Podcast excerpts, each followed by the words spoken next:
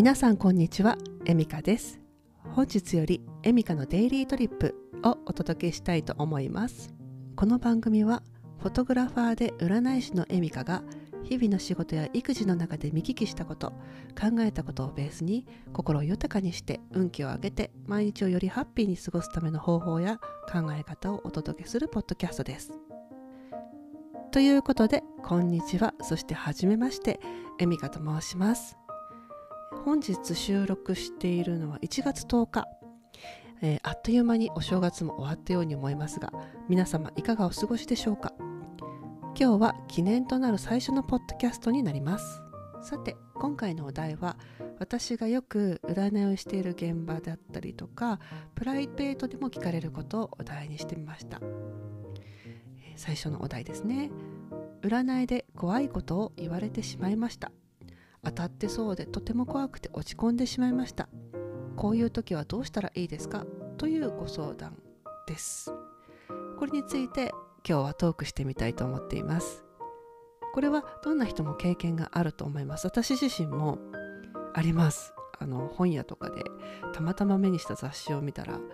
自分の星座が今年最下位とか書いてあったりとかですね。あと普通に毎日あのニュースとか番組の一番最後にあの今日の占いとか言ってあの私も娘と一緒に見てるんですけどもあの今日は何座が1位だねと私は獅子座なんですが獅子座今日最下位とかって言われたりするとドヨーンとこうそうかと思ったりとかしてでしかもその日に限って割とこう勝負したいことがあったりとかする時にそういうことがあったりするとこう出花をくじかれるようなことがあったりとかね。まあ、皆さんもあると思います。これについてそうですね私なりの見解と自分が体験したことあるいは他の方を見てこうだなって思ったことをお伝えできたらなと思ってます。まずですね占いに直接行ったり、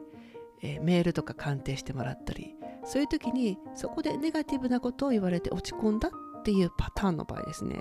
これは第一に本当にいい占い師さんであれば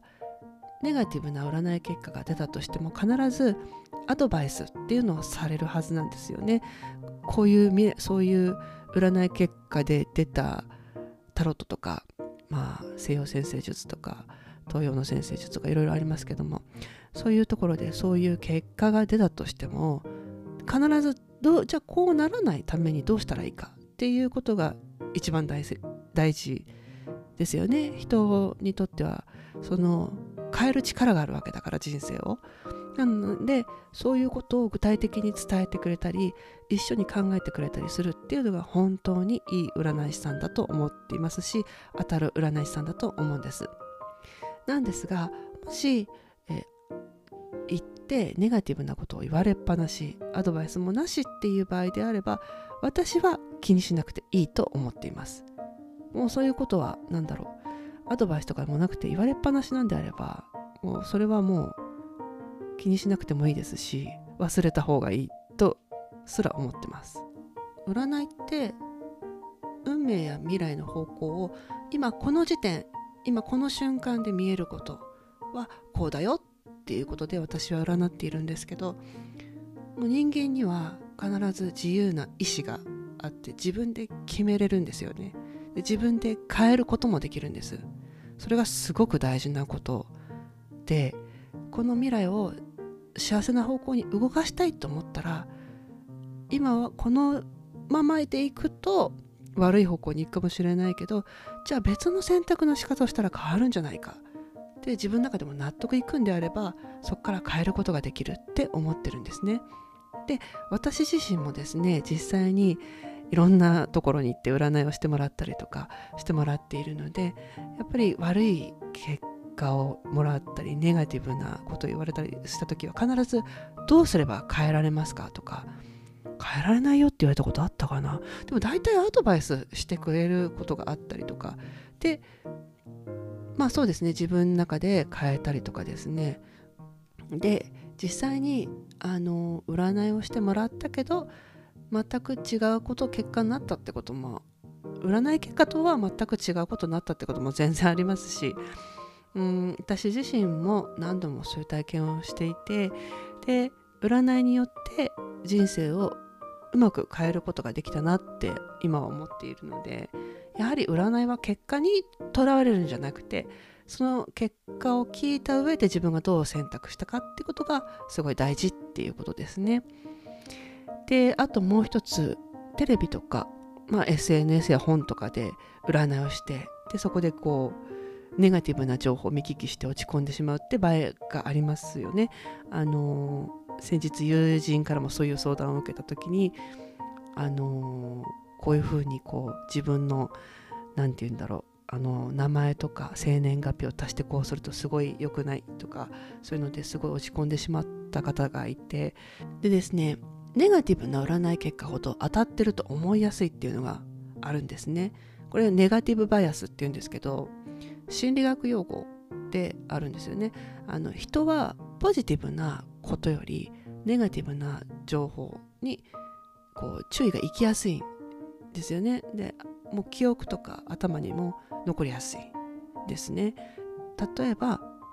昔の記憶でも幸せな思い出より辛かった時や悲しかった時の方が鮮明に記憶されることがあるんですよねなので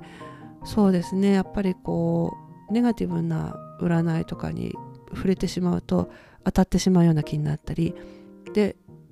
自分でわざわざそれを引き寄せてしまうことになってしまうこともあると思うんですね。でそういう時は本当に自分の中で私は何をしてるかなっていうともう気持ちを変えるっていうことですね。もう気分転換一択なんですけど、まあ、好きなことをするとか好きなところにお散歩行ったり気分転換できることをするのが一番ですね。もうお買い物した人はお買い物してもいいと思うし映画を見に行きたかったり映画を見る。大体でも一番いいのはやっぱりあの運動したりすることなんですよ。体を使うこと。ネガティブに言ってる時って体あんまり動かないことが多いので、まあ、スイミングとかうんランニングとか体を使うと割とあの気分も変わるし運自体も動くような気が私はしていて、えー、おすすめです運動すること。あとそうですね好きなこととか気分転換できることっていくつも持ってる人っていうのがすごいこの時代強いんじゃないかなって思っています。あの今いろんな社会で起きていてやっぱり見聞きするもので落ち込むことってとても多いと思うんですね。そういう時に一緒に引きずられて共感してしまうことってあると思うんです。でもそういう時に今自分ができること今自分が周囲に対してできることにフォーカスするっていうのがすごい大事だと思ってるんですね。なので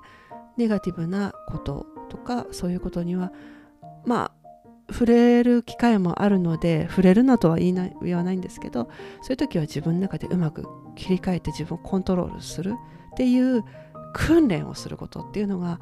今の時代大事なんじゃないかなと思っています。ということで話は元に戻るんですがネガティブな占いに触れた時は、まあ、アドバイスがあるんだったらそのアドバイスを聞いてでも一番大事なのは自分がそれを聞いた上でどっちを何を選択するかどういうふうに行動したいかっていうのを自分に問いかけるっていうのはすごい大事ですよっていうことですね。まあ、気分転換あと気分転換かということですね。引っ張られないもう悪い結果やネガティブな占いに引っ張られないようにしてほしいなと思っています。で自分は必ず占いで結果が出た時は必ずアドバイスをめちゃめちゃします。あとアドバイスの方にめちゃめちゃ時間を割くと思っています。なので、えー、もし気になる方とかいれば私エミカも占いをやっているのでぜひメール鑑定とかズーム鑑定とか、えー、まあ、気になる方がいたらお申し込みください。ということで本日のポッドキャストはここまでです。また会える日を楽しみにしています。ではまた。